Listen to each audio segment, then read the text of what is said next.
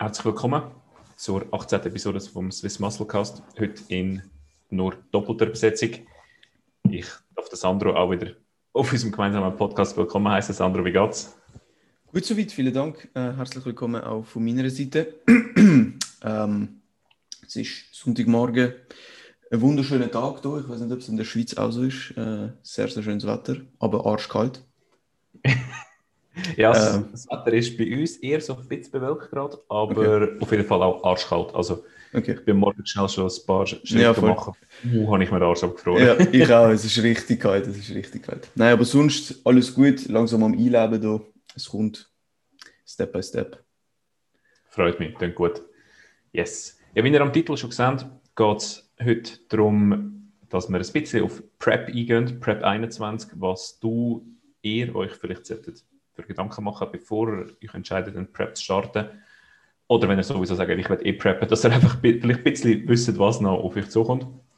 Und ja, mal zum vielleicht in das Thema einsteigen. Sandro, was ist so, ich sage jetzt, der größte Einfluss, wo, wenn du zum Beispiel deine letzte Prep vergleichst, ja, sag, gang von einer guten Prep aus. Ja, gang von einer guten Prep aus. Was ist von einer guten Prep wahrscheinlich der größte Einfluss, der einfach auf dein, Leben, auf dein Leben wird haben? Es ist schon schwierig zu sagen, weil es Oder eine, sagen wir eine. Ich denke, wenn man es im Großen und Ganzen anschaut, muss man halt sich bewusst sein, dass Prep halt so den Lebensmittelpunkt einnimmt.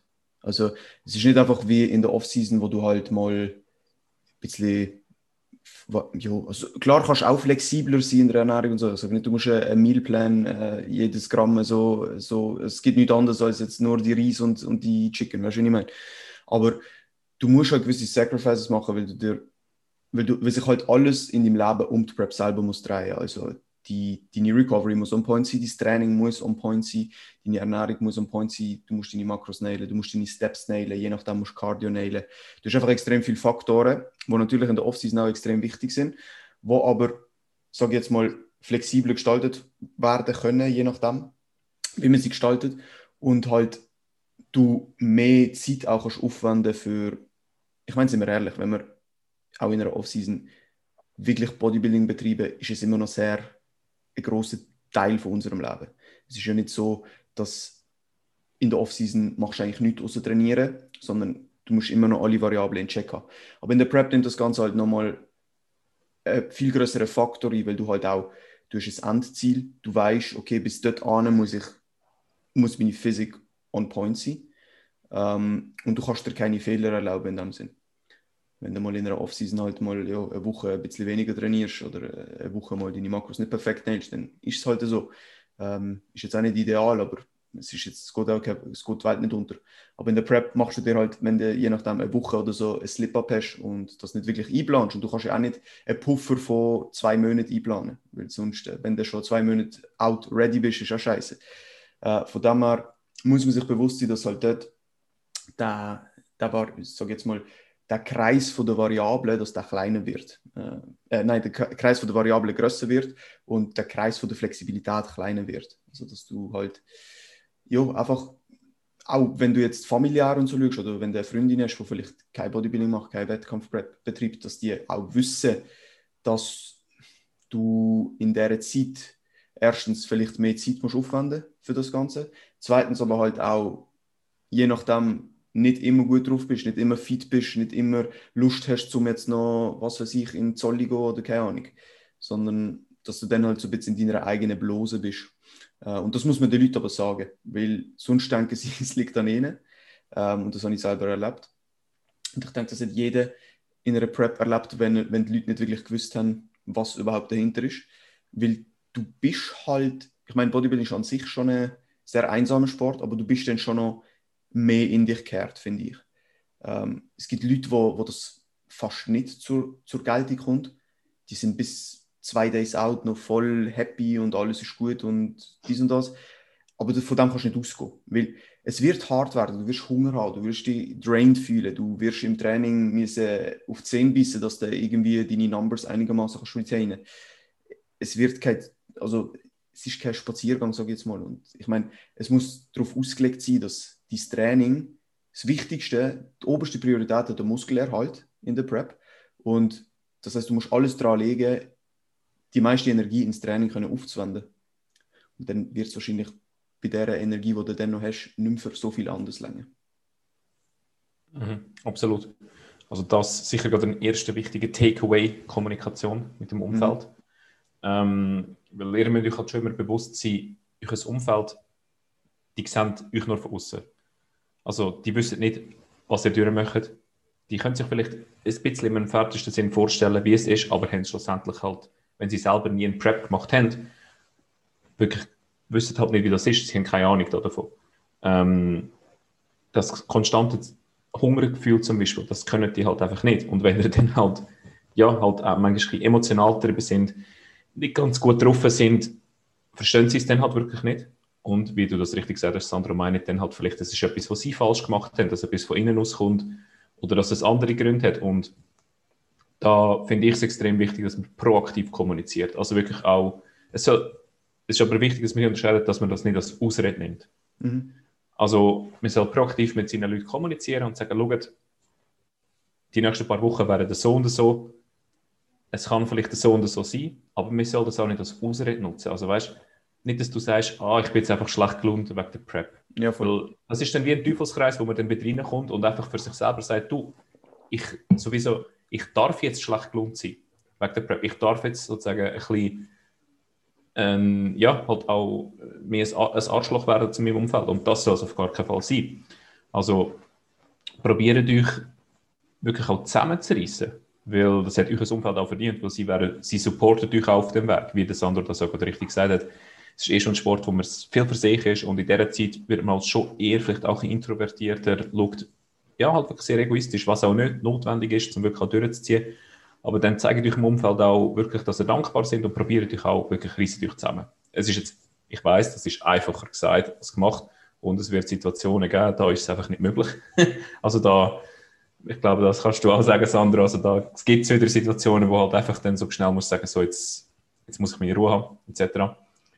Aber unbedingt immer proaktiv kommunizieren. Und dann habt ihr schon mal einen sehr, sehr wichtigen Punkt erfüllt, nämlich ihr habt euch ein Umfeld, wo euch unterstützt, wo euch einmal, wenn es schwierig ist, vielleicht auch wieder aufbaut und sagt, komm, denk daran, wieso du das machst, etc. Und dann könnt ihr weiterziehen. Sehr also das sicher ganz, ganz wichtig und aber auch, dass ihr es nicht als Ausrede nutzt. Weil ich, das kannst du sicher auch Sandra, weil ich auch so zwei, drei Momente gehabt, wo ich dann einfach so, einfach plötzlich mal so gemerkt habe, ja, machst du das jetzt einfach, weil du weißt, du darfst es, du bist in der Prep und das wissen eh alle, dass du hungrig bist und du kannst so ein bisschen abpisst sein. Weil es ist natürlich der einfache Weg, einfach, also der Weg des geringsten Widerstands, sich einfach, ja, lass gehen und mhm. nicht irgendwie äh, seine Emotionen im Griff zu haben. Ja, absolut, absolut. Und ich denke aber, das ist allgemein so ein bisschen ein Problem, dass man vielleicht zu negativ wird und auch mit dem Mindset reingeht, dass es halt, dass es einem wird schlecht geht ähm, und dass, es, dass man wird angepisst sein, dass man wird hungrig sein. Logisch, wir müssen nicht liegen. Also ich denke, es gibt wenig Leute, die nicht keinen Hunger haben in der Prep und keine schlechten Tage. Aber du musst nicht mit dem Mindset reingehen, so Tag 2 von der Prep, okay, ich werde jetzt dann schlecht gelohnt sein, so. sondern trotzdem halt positiv bleiben und eben, Kommunikation ist, ist das A und O. Und halt sagen, hey, und auch ehrlich sein. Also, wenn du keine Lust, wenn du keine Lust hast, zum irgendwo hinzugehen, dann sag das, dann sag, hey, mag nicht, ich bin heute ein bisschen am Arsch, ich will, mich mhm. ich will nur noch resten und dann nicht einfach anpisst mitschleppen und da gehen. Das bringt dir dann schlussendlich allen nichts. Weißt du, was ich meine? Ja, absolut. Absolut. Mhm. Genau. Ja, ich denke, das ist aber sicher ein großer Punkt. Und ein zweiter, etwas zweites, wo wahrscheinlich auf die meisten Athleten zukommt, ist wahrscheinlich so der Food Focus. Mhm. Food Focus slash ich sage jetzt mal vielleicht, ja, etwas, wo gewisse Leute vielleicht auch unter Essstörung würden kategorisieren. Ähm, wie, ja, wie du schon richtig gesagt hast, es soll nicht so sein, dass du unbedingt musst einen Food-Fokus bekommen Es wird, wenn wir jetzt aber nicht schön reden, es wird wahrscheinlich bei den meisten so sein. Ähm, was ich sicher gelernt habe, ist, dass wir in meiner nächsten Prep werde ich nicht mehr so viel It Fit Fit Your Macros machen, sondern ich werde wirklich meine Meals haben klar, hier und da soll man sich auch was finden, das ist ja völlig okay, wenn man den Approach will verfahren, soll man auch bis zu einem gewissen Maß ausnutzen, aber ich habe es zum Teil wirklich auf die Extreme getrieben, oder? Und ich habe wirklich geschaut, okay, ich habe noch die Macros und ich finde das jetzt einfach so geil, wie es geht. Und dann hast du halt, ja, guess what, dann bist du erst recht im Food-Focus-Teufelskreis drinnen, oder?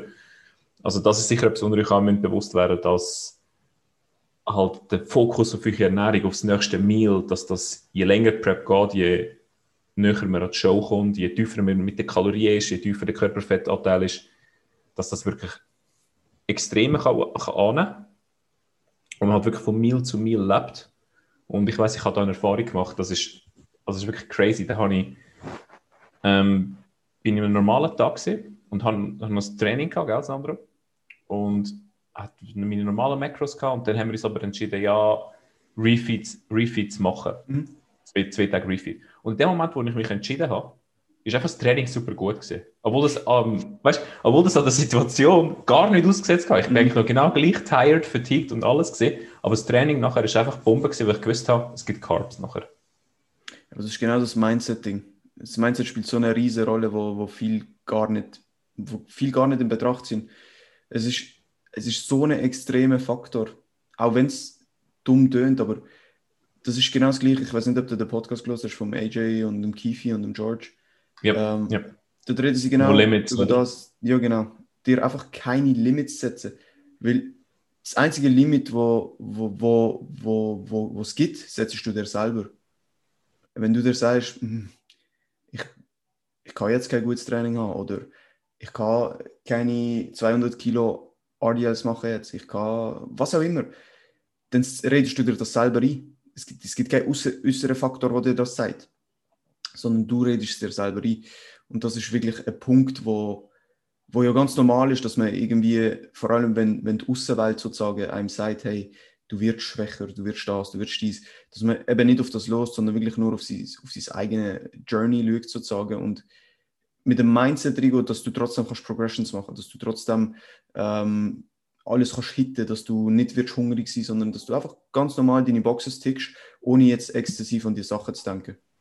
Ähm, dann wird es wahrscheinlich viel weniger der Fall sein, als wenn du dich irgendwie drin steigerst. Und das habe ich auch in meiner Prep. Der Food Focus war krank. Ähm, und der war auch ein halbes Jahr nach der Prep noch krank. Gewesen. Also, aber gut, das, ist, das hat auch viel damit zu tun gehabt, wie, wie, wie wir dort prepped haben, muss man auch sagen. Weil es halt extrem restriktiv war. Also extrem. Ähm, und dementsprechend ist das eigentlich schon vorprogrammiert. Also das kann fast nur zu einer halben Essstörung führen. So. Ähm, aber der Punkt ist, dass du halt eben, wie gesagt, nicht so Sachen als selbstverständlich dir schon, es muss eintreffen setzen sollst, sondern wenn es kommt, dann kommt es, aber du es nicht forcieren sozusagen, sondern versuch trotzdem alles so zu machen, als wäre alles normal, als wärst, als würdest du jetzt einfach ins Gym gehen und deine Progressions machen und, und that's it. Ja, absolut. Mindset spielt eine riesige Rolle und jetzt gerade am Schluss bist du Sache aufs Thema Routine eingegangen, oder? Das finde ich auch noch extrem wichtig, dass du halt wirklich in der Prep deine Routine entwickelst und du weißt, du fühlst dich in dieser Routine immer gut. Mhm. Und also meistens ist es so, dass du halt die ähnliche Routine von, von der Off-Season übernimmst. Jetzt mhm. sieht das halt, wenn du am Tag trainierst, wie du dein Pre-Workout machst. Ähm, du weißt, du bist rested, du weißt, es, es, es geht alles. Und genau das kann dir aber beim Mindset helfen. Wenn du genau weißt, hey, ich habe all meine Boxes tickt. Ähm, ja, ich habe jetzt vielleicht ein bisschen weniger Kerls etc., aber es hindert mich nichts daran, jetzt hier die 200 RDLs zu machen. Mhm. And go for it. Es kann dir also ein bisschen helfen, einfach so ein bisschen, ja, sich selber ein bisschen Sicherheit einzureden, dass man weiß, man hat alles gemacht, wie man muss und jetzt muss es funktionieren und es wird auch funktionieren. Absolut. Was ich auch noch einen extrem wichtigen Punkt finde, ist, ähm, der Fehler werde ich nicht machen in meiner nächsten Prep, dass man beschäftigt bleibt, dass man nicht einfach nichts macht. Weil sobald du zwei, drei Stunden einfach nichts zu tun hast, dann wirst du fokussiert auf Food sein. Du wirst, ja. die Zeit wird langsamer durchgehen. Also schau, dass du, ich weiß nicht, genug zu tun hast, wenn, bei dem, wo du schaffst, dass du irgendwie, keine Ahnung, dich weiterbildest, was auch immer, einfach beschäftigt bleiben. Also ich habe mir gesagt, ich will, wenn ich meine Prep 22 starte, dann will ich ein ziemlich volles Roster haben von Clients, damit ich genug zu tun habe. Einfach damit ich genug, Work habe, dass ich meine Check-ins machen kann, dass ich äh, mein, mein Stuff kann machen kann, dass es jetzt nicht Moment gibt, wo ich wirklich zwei Stunden nichts zu tun habe, also, sondern dass ich immer mein Ding habe, schön mache. Weil es gibt nichts Schlimmeres, als wenn du in eine Prep startest und wirklich Tage extrem lang sind. Und dann zieht es sich auch extrem lang. Ähm, ich meine, das kennen wir alle, das ist nicht nur in einer Prep so. Wenn du einfach einen Tag lang nicht viel zu tun hast, dann ist der Tag extrem lang, je nachdem. Und dann kann es auch in einer Offseason vorkommen, dass du dann mega snacky wirst und denkst, jetzt wäre schon mal geil, noch irgendwie etwas essen oder was weiß ich. Und das ist halt in einer Prep noch viel, viel schlimmer. Darum beschäftigt bleiben ist also etwas, was ich, was ich denke, ist sehr, sehr wichtig. Was hat für dich geheißen, du hast viel Zeit gehabt für dich, äh, so in, in Numbers? Ich sage jetzt mal, ich habe geschafft und dort schon nicht allzu viel zu tun gehabt. Ähm, das heißt, die Arbeitstage an sich sind schon relativ lang gewesen und sonst habe ich nichts gemacht, außer trainiert und halt sonst wirklich nichts. Also ich bin daheim im Bett gelegen, Netflix geschaut oder so und da geht jetzt die Zeit ja. nicht allzu schnell um. Ja, und gerade am Weekend dann, oder ist der oh, halt einfach... Weekend ist ganz, ja. Also wenn Weekend plus Rest Day oder so, dann ist ganz schlimm. Ja, klar. Dann schaust du halt wirklich nur fürs nächste Meal. Voll, voll. Ja. Dann fährst du von also, 10.000 Calorie Challenge auf YouTube anschauen und so Zeug. Das ist dann schon crazy stuff. Ja, kann, ich, kann ich unterschreiben, ja. Nein, nein, also das absolut. Ähm, gerade am, mit dem Beschäftigungspunkt kann ich dir nur zustimmen. Ich habe am Anfang von meiner Prep, ich habe gleichzeitig noch meine Masterarbeit geschrieben gehabt. Mhm. Also ich habe eigentlich sehr viel zu tun gehabt und bin auch wirklich froh darum gesehen. Weil ich konnte halt wirklich an jedem Tag eigentlich können wirklich dort arbeiten, mein Training machen, meine Steps und dann wieder zurückgehen. Das heisst, währenddessen ich dort beschäftigt war, habe ich all das gar nicht gedacht. Ich habe gewusst, ich habe meine Boxes tickt, kann mich nachher ablenken, weiss, oh, dann ist das nächste Meal. Hunger ist dann halt auch irgendwo durch ausblendet worden, oder? Weil du dich auf etwas anderes fokussierst. Und das hilft extrem. Das hilft so extrem.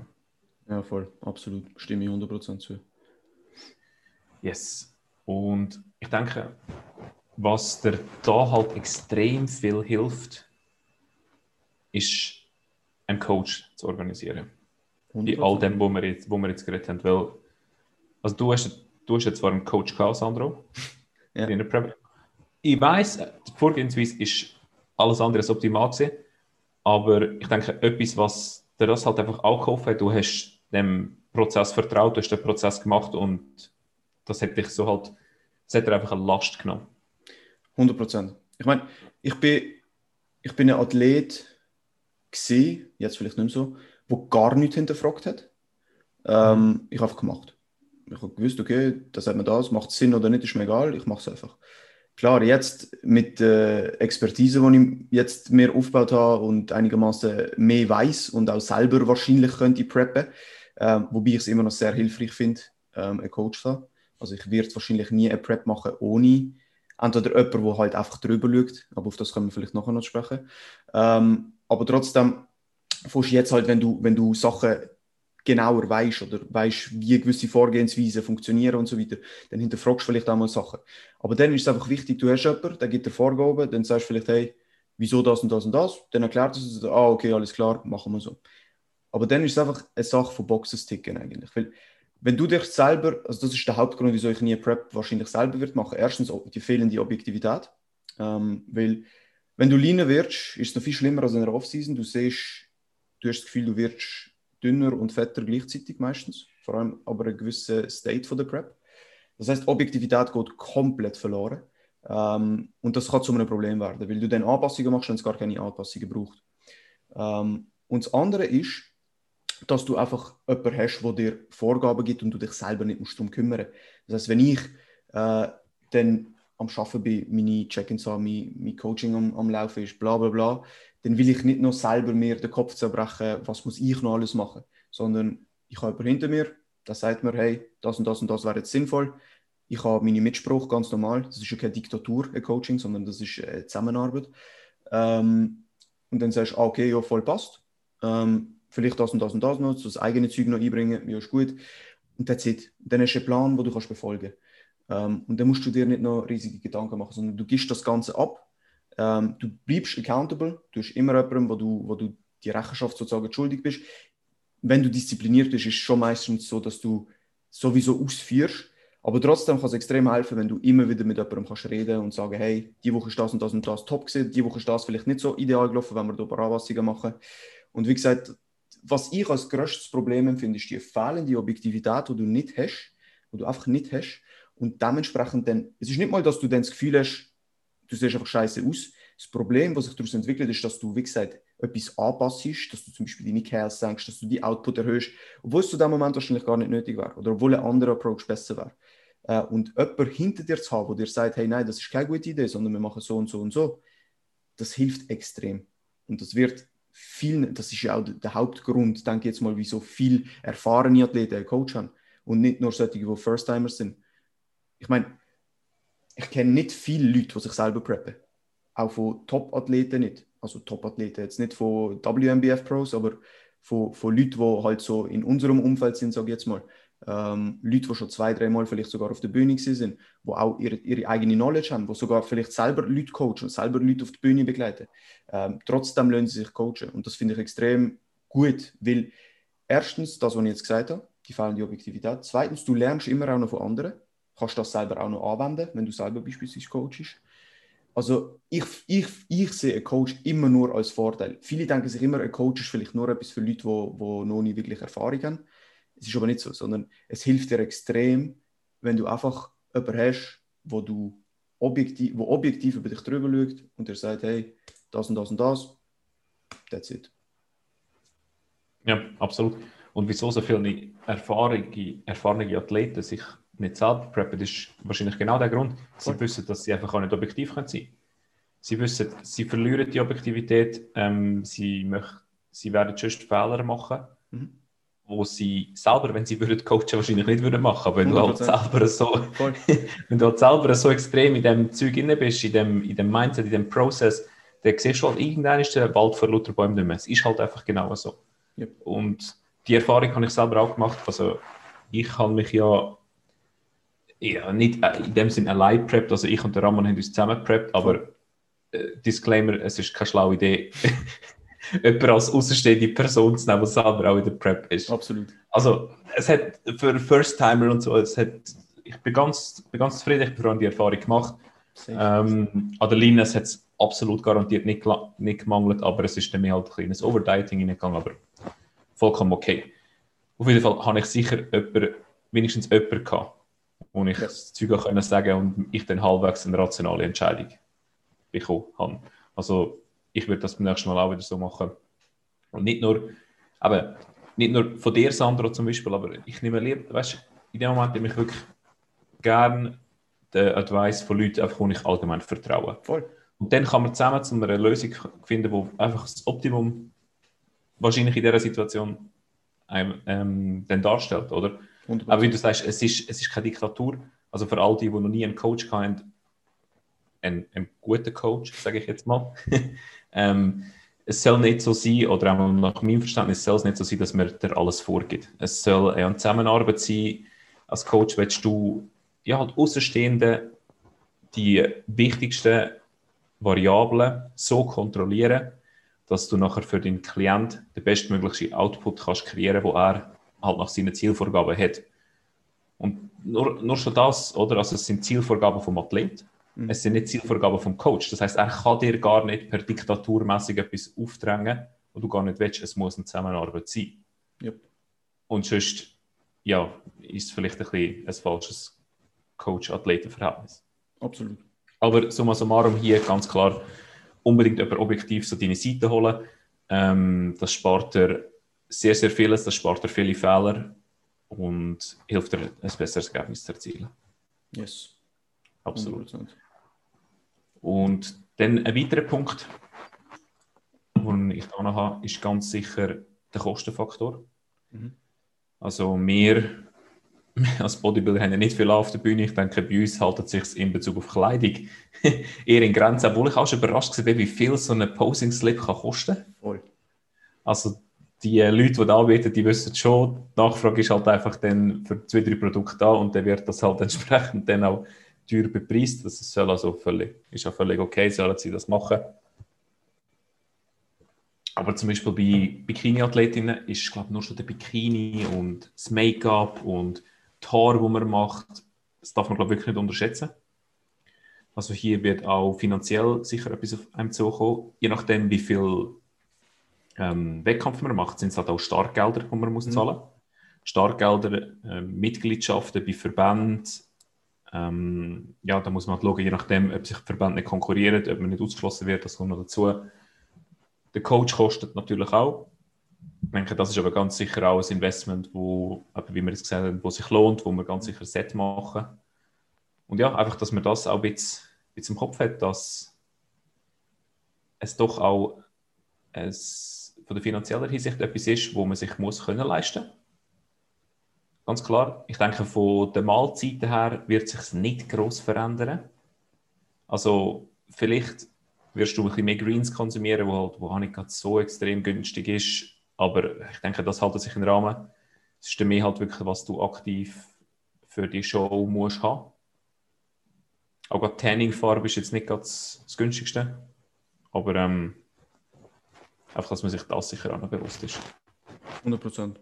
Ich denke, Kostenfaktor ist etwas, was viele auch ein bisschen unterschätzen. Ähm, weil du hast nicht nur die Startgebühr an sich, du musst dich auch bei diesen Verbänden je nachdem anmelden. Ähm, das heißt, du hast Jahresgebühren ähm, und das musst du alles berechnen. Also es ist sicher nicht der günstigste Sport und du musst dir halt auch bewusst sein, ähm, dass du sozusagen, auch wenn du irgendwie etwas gewünscht oder so, dass du nichts zurückbekommst. Also das ist trotzdem nur, es sind nur Investitionen. Also von einem Amateur Natural Bodybuilding Wettkampf kannst du nicht viel mehr erwarten als eine Büchse Protein. That's it. Also, ja, es ist jetzt, und das ist nicht böse gemeint, das ist überhaupt nicht böse gemeint, aber du kannst ja nicht dort reingehen und denken, ich gewinne jetzt, dann bekomme ich eine riesige Gage oder was weiß ich. Das ist überhaupt nicht so. Sondern es ist eine Investition. Aber wichtig ist ja auch, dass du das Ganze für dich machst. Also das heißt, du solltest ja nicht irgendwie auf eine Bühne wählen, aufgrund von irgendwelchem Ruhm, Fame, was weiß ich, sondern du solltest dich selber wählen, oder die beste Version von dir selber wählen, auf eine Bühne stellen und einfach mal schauen, oh hey, okay, wie weit kann ich gehen, was, was kann ich rausholen, wie gut bin ich. Um das geht es ja. Es geht ja nicht darum, irgendjemand. Klar ist es irgendwo durch eine Competition, sonst würde man nicht auf eine Bühne. Logisch, wenn wir gewinnen. Aber wichtig ist, dass du dir selber kannst sagen, okay, ich habe alles gegeben, ich habe Gas gegeben, ich habe meine Boxes tickt. Es ist einfach jemand dort gewesen, wo besser war. Und das ist ein guter Spruch. Ähm, der, der einen Bodybuilding-Wettkampf gewinnt, gewinnt nur, weil keiner da war, der besser ist. Und das ist immer so. Es ist immer so. Du gewinnst nur, weil einfach keiner da war, der besser war als du. Und das ist ja logisch, aber wenn man sich das so eigentlich vor, vor den Augen führt, dann ist das nochmal ein bisschen anders, als wenn man einfach sagt, ja, ich bin jetzt der, der Champ und was weiß ich. Also ja. für sich machen, am Boden bleiben. Genau, und das, das erspart einem auch eine potenzielle Enttäuschung. Mhm. Also man muss, man muss sich immer bewusst sein, es gibt so viele Leute da draußen, die machen Bodybuilding, sind vielleicht nicht auf Social Media, man weiß nicht, dass die Wettkämpfe kommen und das sind einfach verdammte Freaks. Also da hast du irgendeinen ein Kiefi aus irgendeinem Dungeon, wo halt einfach nicht auf Social Media postet und dann taucht er auf und dann, auch wenn du dir halt, eben, wenn du mit dem falschen Mindset reingehst, wenn du wirklich reingehst, zum anderen etwas zu beweisen und nicht einfach für dich das Ganze machst und nicht deine Bestform willst. Klar, aber wie du sagst, gewisse, Com gewisse Competitions herum sein, soll auch ein Drang da sein, dass man etwas gewinnen das ist auch vollkommen okay. Aber man muss halt immer bewusst sein, es kann jeder kommen. Und das erspart einem halt eine riesengroße Enttäuschung. Ja, yep, 100%. Und wenn wir schon gerade in der Phase nach dem Wettkampf sind, denke ich, ist es auch sehr wichtig, dass man sich bewusst ist, dass wie nach dem Wettkampf so ein, ein, Loch kann entstehen kann. Weil man halt wirklich für je nachdem, ja, ich sage, die heutzutage preppen die meisten wahrscheinlich so 25 Wochen, oder? Mm, ich denke so irgendwo Irgend zwischen 20 und 30 sind die ja, meisten. Irgendwo dort. Also ich glaube, vor, vor 5, 6 Jahren ist es so mehr noch so die klassische 12-Wochen-Diät, eher so ein bisschen. So, ja, aber so hat sich ja schon entwickelt, oder? Ja, so haben die Leute also, auf der Bühne ausgesehen. Soggy ja. Glutes und so. Ja. Gut, im, im, Natural Bodybuilding nicht so, oder? Ja, das stimmt. Also das, das ist schon immer, halt immer ein anderer Standard. Gewesen. Aber, hast also, schon immer ein anderer Standard gehabt? Wir, wir sehen es schon. Also ich denke, der Standard steigt von Jahr zu Jahr. Also... Gut, das ist natürlich meiner Meinung nach ganz einfach auch, es sind einfach immer mehr Leute im Sport involviert. Voll. Und dementsprechend ist halt einfach der Pool, wo Leute können reinkommen können, die halt das genetische Potenzial haben, immer größer. Und ist auch gut, ist auch gut so. Also der Sport soll wachsen, sollen möglichst viel die Faszination an dem Sport finden, wie wir sie haben. Aber ja, absolut. Also das Niveau, nur schon, wenn man sich einfach zum Beispiel, also, ja, wenn man sich die grössten Natural-Verbände die letzten Jahre anschaut, es ist crazy. Conditioning ja. wird immer härter. Ähm, also meistens sind Juniors die absolut krassesten auf der Bühne, wo, wo du denkst, what the fuck, oder? Also das, das ganz klar, das Niveau steigt immer. Auf was ich, auf was ich hinaus will, ist wirklich so, was man sich muss bewusst sein muss, wenn man jetzt eben meistens wahrscheinlich so die, sagen wir, 20 bis 30 Wochen prepped hat, ist halt doch eine lange Zeit, wo man wirklich sich, wo man wie im Film sieht, oder? Man hat die Routine gemacht, man hat auf den Tag hingearbeitet und nachher, eben, wie du sagst, Sandro, es ist nicht, dass man nachher, ja, die Prep, der Wettkampf, gerade ein Amateurwettkampf, der ist nachher vorbei und that's it. Und dann kann es halt so wie sein, dass man ein bisschen in ein Loch hineinkommt, mhm. weil halt einfach ein riesen Teil von dem, was man hat, auf das, was man hingeschafft hat, ist weg. Yep. Und das muss man sich halt auch irgendwie im Vorhinein bewusst sein, dass das, es gibt den Tag X und das ist halt einfach so bei dem Wettkampf. Und nachher kann es wirklich eine Zeit lang gehen, bis du wieder in deinen Alltag zurückfindest. 100 Prozent. Und, und, sorry. Go for it. Ähm, und ich finde, es ist auch wichtig, dass man vielleicht sich bewusst macht, dass, also es soll meiner Meinung nach so sein, außer man will wirklich nur einmal starten, ähm, dass man sich bewusst macht, dass Tag X auf einer Bühne ein Zwischenziel ist. Das ist nicht dein Endziel von, deinem, von deiner Bodybuilding-Karriere, sondern das geht ja immer weiter. Also, so wie wir denken, ist ja, wir setzen, klar setzen wir uns Ziel, aber es gibt ja kein End es ist immer der Weg, wo das Ziel ist. Es gibt kein Endziel, sondern man kann immer besser werden. Und das ist ja auch das Ziel im Leben, finde ich. Ich meine, Stillstand ist das, was wir nicht wollen. Wir wollen immer in allen Aspekten irgendwie besser werden. Und wenn du dir von Anfang an bewusst machst, dass das ein Etappenziel ist und nicht ein Endziel, wird es wahrscheinlich leichter fallen, weil du dann denkst, hey, okay, das war meine Prep. Ich habe, der Outcome ist XY. Gewesen. Was muss ich verbessern? Back to work. In dem Stil. Klar wird es ist ganz normal, dass du dann vielleicht ein bisschen Slip-Ups hast, dass du vielleicht nicht jeden Tag dann nach deiner, also so in der Post-Show-Phase nicht jeden Tag Bock hast, wirklich, wirklich zu, zu reversen und jetzt nur deine Makros zu nailen und alles trotzdem immer noch relativ einseitig ist. Du willst ja dann auch wieder ein bisschen leben normalerweise. Außer du hast halt gar kein Social Life, dann ist eh alles gleich wie immer. Äh, dann spielt es eigentlich keine Rolle. ähm, aber du weißt, was ich meine. Also, wir wollen dann auch wieder ein bisschen Freunde treffen. Wir will mit seiner Freundin vielleicht mal essen. Wir will mit seinen Eltern essen, mal etwas feiern whatever. Ähm, und man soll sich aber auch bewusst machen, dass das völlig okay ist. Dass man dann sich auch die Zeit ein bisschen nehmen Aber wenn du halt in einem Sport willst succeeden, kannst du dir nicht riesige Slip-Ups, wie soll ich sagen? Erlauben. Erlauben. Weil du kannst dir halt schon nach einer Prep, wenn du einfach jetzt, es gibt ja ein paar Beispiele, wo dann halt einfach, keine Ahnung, zwei Wochen durchbingen. Und dann siehst du halt schlimmer aus als vor der Prep. Es ist einfach so. Also da, da macht die Körper dann nicht lang. Und da kannst du noch so lange sagen, jo, innerhalb von zwei Wochen kannst du nicht fett werden. Doch, kannst du. kannst eindeutig. Ähm, und das Problem ist dann auch, wenn du halt in so eine Binge reinkommst und wenn du dir, auf das habe ich nachher eigentlich noch zurückkommen, ich mache es jetzt schon, wenn du dir halt den Look gewöhnt bist von der Prep, das schön lean und dry und alles on point, du musst dich von dem Look recht schnell verabschieden können du wirst den Look, also ich mag mich an meine Prep erinnern, ich glaube, ich bin fünf Tage oder so nach der Show, habe ich mir im Spiegel angeschaut und habe gekühlt. Weil ich einfach so abgefuckt von diesem Look bin eigentlich.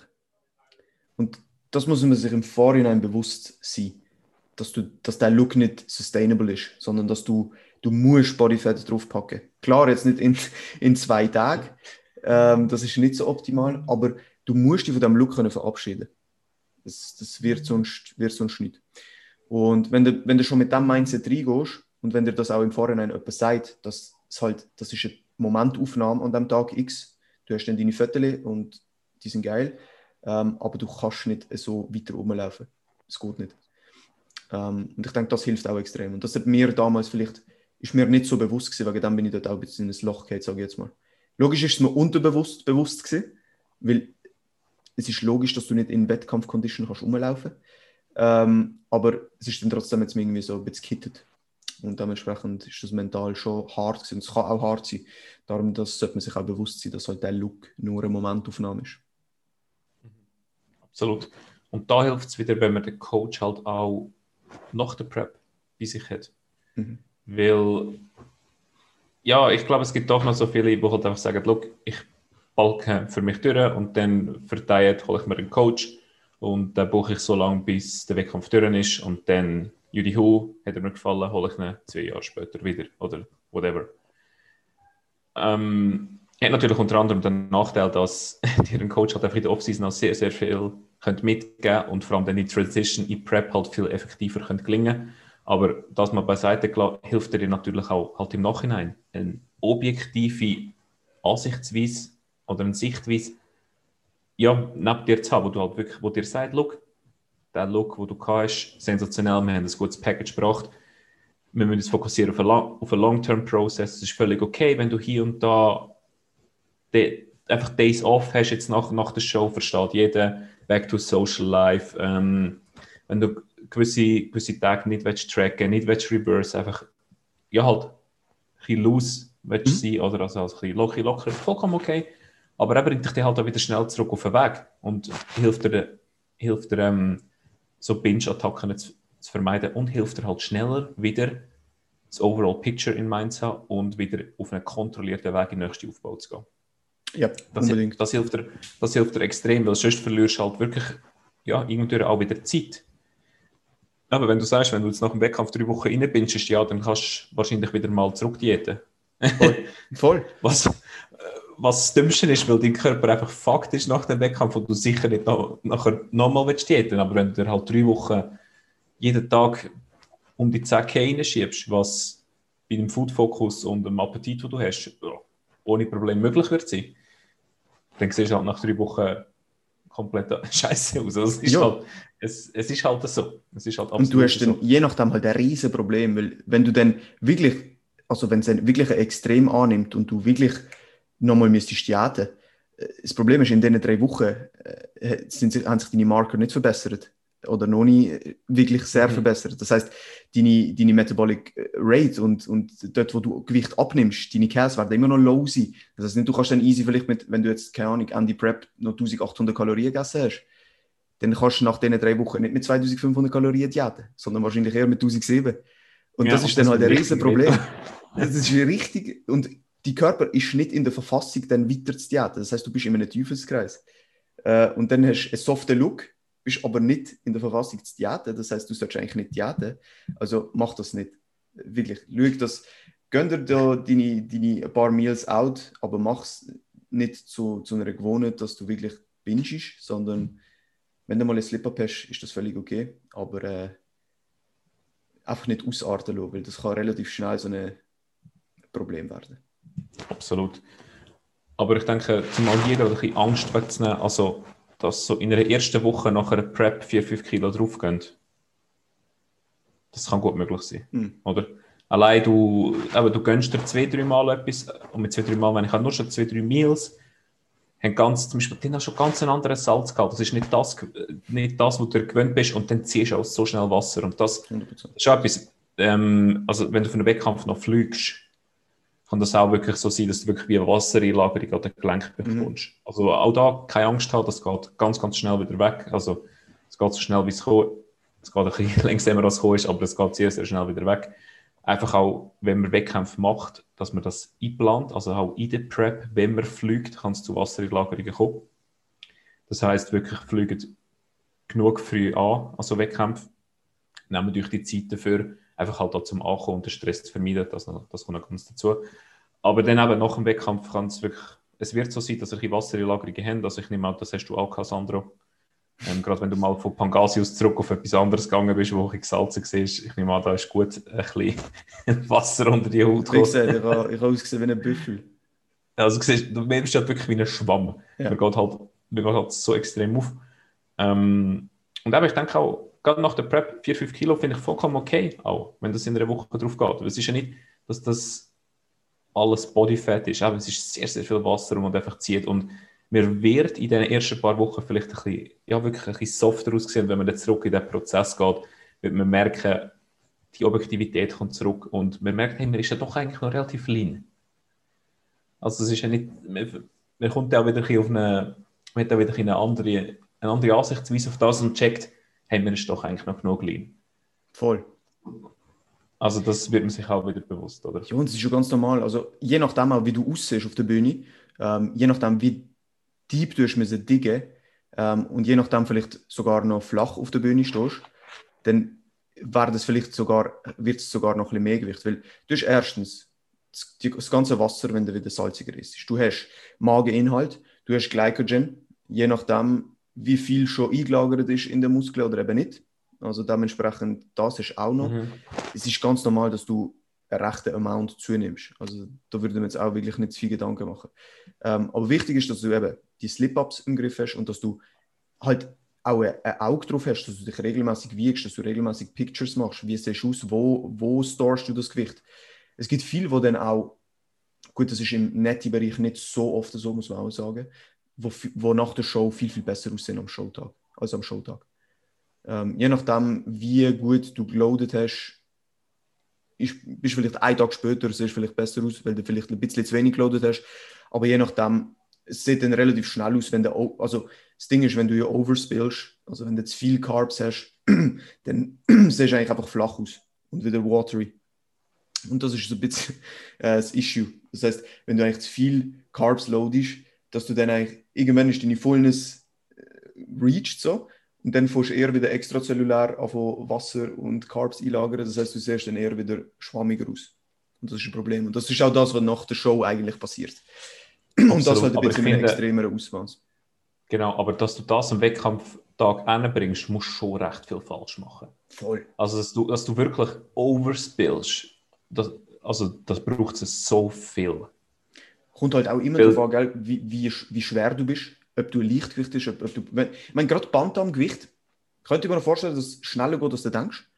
Weil du einfach nicht so viel Muskulatur hast, wo du überhaupt die Carbs kannst einlagern ähm, Das heißt, wenn wir jetzt, also du hast eine gewisse äh, Carb, wie soll ich sagen, ein Carblager in deiner Leber von rund 120 Gramm etwa, bei einem normalen Lebenden.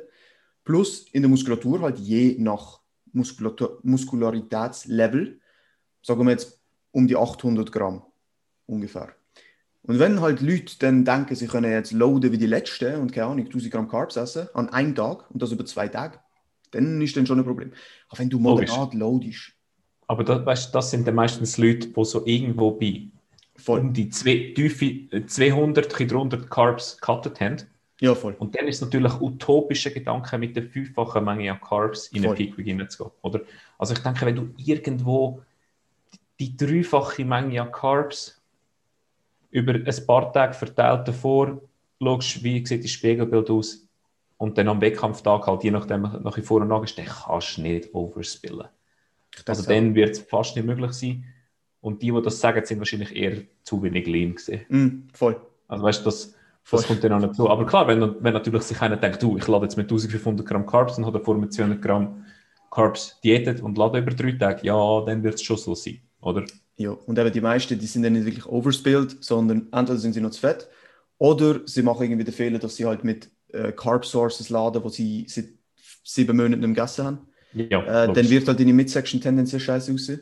Ähm, das sind eher die Sachen. Aber sonst gebe ich dir absolut recht. Wenn du einen moderaten Backload machst, ich bin jetzt eher, eher Fan von Backload als von Frontload, wenn du wirklich auf die Show an Carbs erhöhst, sage ich jetzt mal, und einen Tag vorher wirklich sitzt oder anstehst und äh, schaust, wie du aussiehst, äh, dann kannst du schnell, relativ schnell beurteilen, geht noch ein bisschen, geht, geht vielleicht nicht ein bisschen. Klar, bei einem First-Timer, es wird schwierig, es wird schwierig, aber mach Fötterli, schau dir Fötterli an, wenn du ganz flach bist, wenn du wirklich auf Low Carbs bist. Ähm, wenn du Zeit hast, mach eine Probeladen, zwei, drei. Wochen vor dem, vor dem Wettkampf. Ähm, sicher auch sehr, sehr sinnvoll. Muss jetzt auch nicht übertrieben sein, aber einfach damit du mal siehst, wie reagiere ich überhaupt auf Carbs.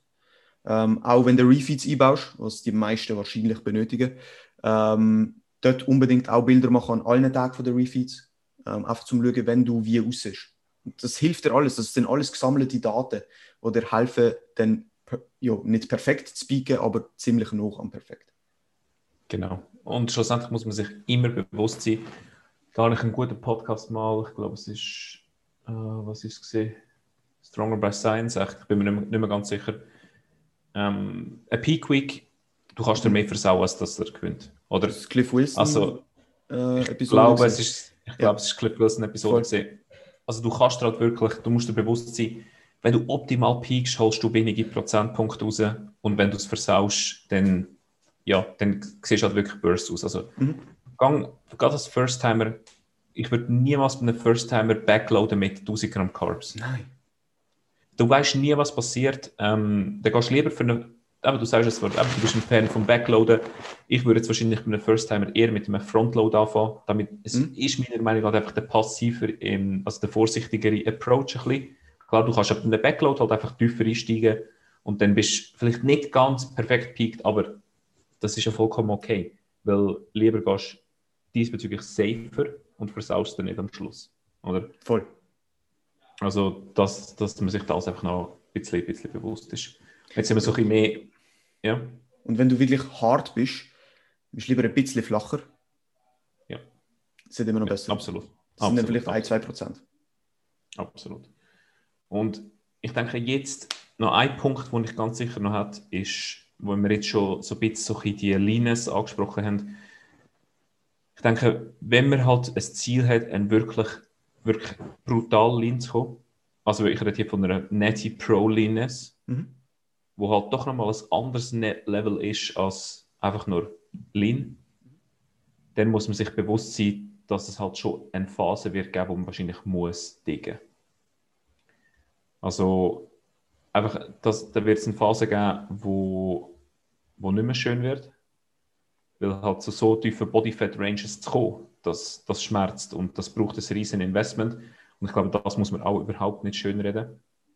Ähm, ich habe dazu auch etwas Gutes gesehen vom ah, 2019 Bantam-Winner WNBF. Ähm, vom äh, äh, warte, ich weiß gerade. Bathtub. Äh, ja, von Brad Freeman, genau. Ja, genau.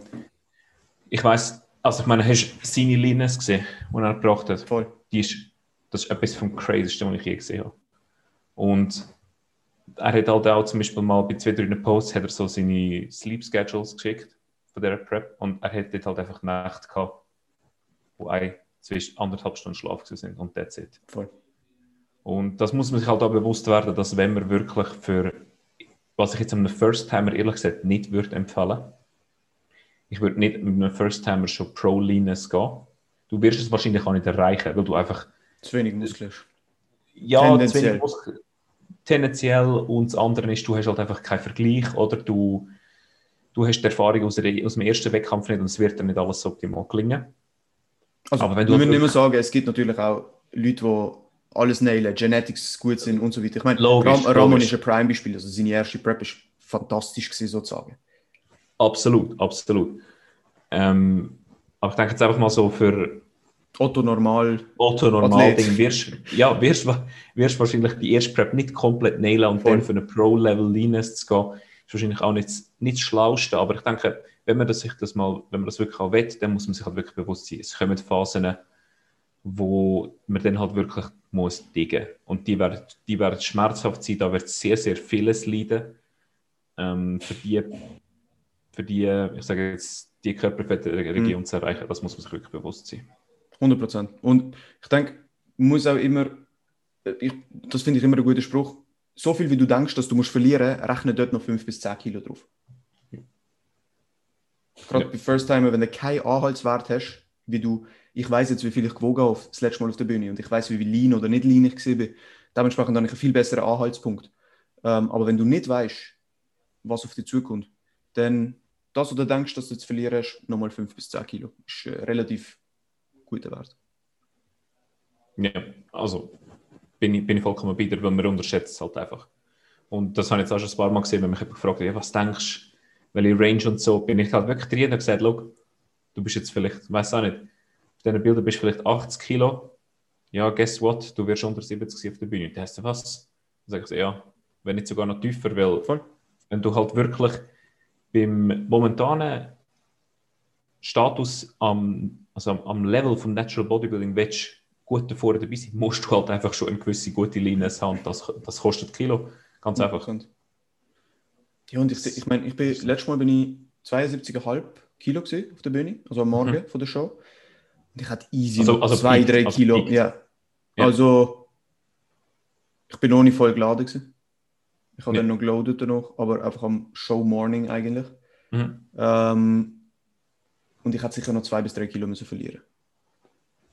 Ja. Für richtige Linien. Das Problem war dann eher, gewesen, dass ich wahrscheinlich noch mehr Muskulatur verloren habe. Und noch dünner gewesen war sozusagen auf der Bühne. Das heißt, es war vielleicht auch keine so gescheite Idee gewesen. Ähm, und das ist auch etwas, das kann ich vielleicht noch kurz ansprechen. In einer Off-Season kannst du vielleicht denken, dass die Rücken extrem stark ist. Aber es kann sein, dass der trotzdem eine Schwäche ist auf der Bühne. Weil du einfach dort fuller bist, mehr Bodyfat storest, wo du gar nicht denkst. Ähm, das war bei mir so ein Fall. Gewesen. In der Off-Season habe ich gedacht, okay, mein Rücken ist nicht so schlecht.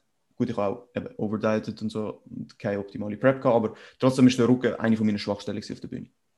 Ähm, und darum ist es extrem wichtig, dass als First-Timer dir nicht zu viel Expectations machst, dass du jetzt denkst, okay, wenn ich lean bin, ist mein Rücken der brutalste Rücken überhaupt. Es kann auch sein, dass du dort einfach mehr verlierst. Mhm.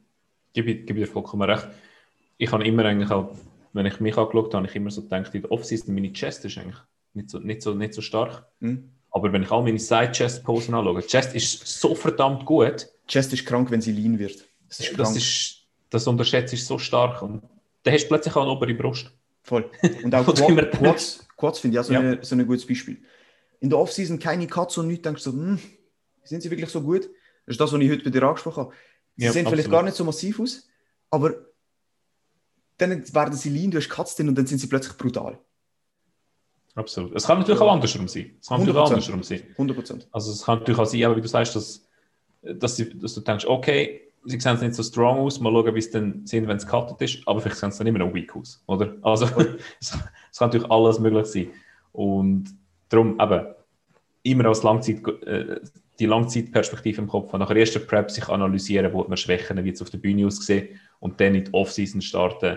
Auch da wieder Motivation fassen, um sich wirklich aktiv zu verbessern. Und dann das Ganze wirklich ich sehe Bodybuilding als Lifetime-Sport an, ganz einfach. Ich möchte den Sport noch machen, wenn ich whatever 70, 80 bin. Ja, 100%. Ob wir dann noch auf die Bühne gehen, mal schauen. Ja, das ist dann eine andere Frage, das ist klar, aber, Aber ich möchte den absolut. Sport so lange machen, wie es geht und so lange competitive wie es geht, natürlich.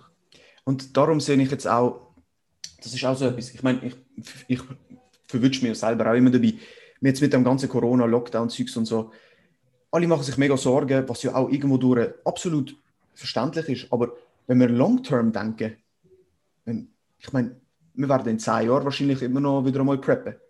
Und was ist ein Jahr, wenn du nachher auf zehn Jahre rausschaust? Weißt du, was ich meine? Und die Long-Term Vision zu haben, ist extrem wichtig. Das haltet dich auch am Ball. Und einfach nicht zu viel in so kurzer Zeit erwarten. Und das ist in allen Aspekten so im Leben. Business, äh, Leben allgemein, Relationships, Sport, egal was. Du darfst nicht zu viel in zu kurzer Zeit erwarten. Sondern es gibt halt Leute, wo es vielleicht schneller geht als bei dir. Und es gibt Leute, wo es langsamer geht als bei dir. Aber wichtig ist, dass du immer auf dich selber schaust. Und nicht, dich eben nicht fast vergleichen. Weil wenn du anfängst, dich zu vergleichen und denkst, oh shit, bei dem ist jetzt, äh, dem seine Physik ist in diesem Jahr brutal auseinandergegangen. Oder dem sein Business ist in diesem Jahr brutal äh, gewachsen, meins nicht. Das ist extrem tricky. Und dann fängst du halt so aber overthinken. Und das ist auch etwas, wo ich extrem viel besser muss werden. Wenn du fängst anfangen schauen, was bei anderen läuft und merkst, dass vielleicht gewisse Aspekte einfach besser laufen oder schneller anlaufen, du aber gar nicht weißt, was im Hintergrund noch abläuft, ähm, dann wird es extrem schwierig. Und das ist in dem Sport genau das Gleiche. Mhm, absolut. Ich denke, man, soll, man kann ruhig auf andere schauen und halt sich gewisse Scheiben abschneiden, Mhm. wo, man kann, wo man kann wirklich Prof, also Profits geben, sei das in, 100%. in Business-Sachen, sei das im Bodybuilding selber, dass man wirklich auch Tipps bekommt und Sachen vielleicht für sich selber kann verbessern, aber schlussendlich, du musst dich selber, du musst auf dich schauen. Ähm, es ist nicht, jedes Individuum ist anders, aber gerade in dem Sport gibt es einfach Genetic Freaks. Und die Chance, dass du einer bist, ist wahrscheinlich eher tiefer. Oder also vergleich dich da nicht ähm, mit, mit an, also vergleichen ich sage, denk nicht, dass du so wie andere musst sein. Mhm. Nimm es als Inspiration, Voll. probier wirklich etwas Positives da daraus können zu nehmen, etwas, was dich motiviert, etwas, was dich antreibt, aber erwarte nicht, dass du auch so wirst sein, sondern nimm deine Situation, wie sie jetzt ist, deine Körperkomposition, wie sie jetzt ist und probier die maximal zu verbessern, was in deinem Einflussbereich ist. Weil sonst wirst du, noch, aber du wirst auch nur enttäuscht, weil, guess what, du bist halt einfach jetzt nicht zum Beispiel der Genetic Freak und es, äh, ja, es, das, du kannst halt nicht das erzielen, was der andere erzielt hat, aber du kannst das kontrollieren, wo in deinem Umfeld ist, wo in deinem Machbarkeitsbereich ist und dann kannst du maximal ausreizen. 100 Prozent. Das ist ein gutes Schlusswort, glaube ich. Ja, würde ich auch, würde ich glaube auch Okay. sagen. Ich glaube, wir haben sehr, sehr Stunde. viele Topics angesprochen. Ja, eine Stunde. Gut. Doch, sehr, sehr viele Topics angesprochen. Ähm, eben, vielleicht nochmal ganz kurz zusammenfassen. Umfeld haben wir angesprochen. Proaktive Kommunikation da als klarer Takeaway, meiner Meinung nach. Food Focus, dass so etwas wird reinkommen, dass ihr euch das bewusst sind, dass ihr euch aber auch zum dem, ähm, ich sage jetzt, entgegenzusteuern, productive haltet. Mhm. Schaut, dass ihr euch nicht, dass ihr euch nicht langweilt, schaut, dass ihr etwas, dass ihr etwas zu tun habt. Ähm, Mindset-technisch, also seid euch bewusst, für, für was ihr es möchtet, äh, behaltet euch eure Routine bei.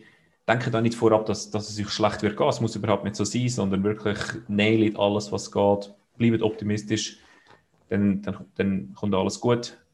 Ähm, Coach-Aspekt, oder? Also ein Coach spart euch sehr viel, es bringt die objektive Sichtweise, die sehr, sehr wichtig ist, wo ihr selber nämlich mit grosser Sicherheit ein werdet verlieren. Mhm. Ähm, der Kostenfaktor auch wieder, haltet das sicher am Auge. Also überlegt sich gut, wenn ihr wollt competen, es kostet auch etwas, gerade im äh, Bikini-Bereich kostet es eher deutlich mehr für all das. Und ja, schlussendlich, ich glaube, etwas, was wir jetzt noch nicht gesagt haben, ist wirklich halt also das Have Fun. Voll. Also wenn es wenn's dann so weit kommt, wenn wirklich das Showday ist, dann genießt es auch verdammt nochmal. Wir reden jetzt immer so, was für ein riesiges Investment ist und was es halt alles braucht, aber genießt die Zeit nachher auch. Genießt die Zeit auf dieser Bühne, genießt jede einzelne Sekunde, genießt alles, was da damit einhergeht. Ähm, das ist dann auch wirklich euer Tag, macht das zu eurem Tag, verdient euch und dann werdet ihr sehen, ihr werdet euch so schnell wie möglich für den nächsten Wettkampf anmelden. Ganz, ganz wichtig. Und auch, dass ihr eure Prep trotzdem enjoyable macht. Also, dass ihr euch nicht irgendwo durch äh, beim Food findet, einfach komplett einschränken, irgendwelche komischen Sachen ausprobieren, sondern macht die Variablen, die ihr schon kennt. Ich meine, wenn ihr einen guten Coach habt, dann wird er das für euch übernehmen, aber ähm, die Variablen, die ihr kennt, nailen. Ähm, es, ist nicht, es ist keine Magie hinter einer Wettkampf-Prep. Ähm, es gelten die gleichen Prinzipien. Ähm, und wirklich wichtig, den Adherence-Faktor, den Spaßfaktor nicht unterschätzen. Das habe ich gemacht im 2018. Ich habe den Showday nicht so genossen, wie ich hätte sollte, wahrscheinlich. Und die Mhm. Prep auch nicht, weil sie halt einfach scheiße war. Ähm, und dementsprechend bin ich halt extrem froh, dass ich trotzdem noch das Fire habe, zum wieder preppen, vor allem jetzt, wo ich weiß, dass es komplett anders wird sein. Ähm, aber euch wirklich nicht so an die Wand fahren, dass ihr eigentlich gar keine Lust mehr habt, nachher wieder einen Wettkampf zu machen. Klar Mhm. gibt es Leute, die die Erfahrung einmal machen und sagen, es ist nicht für mich, logisch gibt es das. Aber wenn ihr Spaß daran habt und wenn ihr das Gefühl habt, das ist etwas für euch, dann macht es euch nicht kaputt, indem ihr irgendwelche komischen Sachen macht oder euch unnötig noch das Ganze härter macht. Absolut, perfektes Schlusswort. Yes. Nice. Ich hoffe, da damit haben wir euch ein paar wertvolle Tipps mitgegeben, wie dass ihr eure Prep 21 oder auch jegliche nachfolgende Prep, wie eben auch schon gesagt, Langzeit- Langzeit-Sichtweise sollte ein Ziel sein, dass ihr euch die Prep bisschen erleichtern könnt, dass ihr Spaß daran habt. Und yes, that's it von dieser Episode. Sandro, danke für mal, dass du dabei bist. Dass wir Danke hier, dir, es war geil. gewesen. Ähm, wenn ihr das los sind, wenn aufnehmen. bis dahin gekommen sind, dann bitte share, uns Feedback geben. Ähm, hilft uns extrem. Ein Rating lassen und äh, beim nächsten Mal auch wieder einschalten. Yes, danke für mal. Macht's gut. Ciao, ciao. Ciao zusammen.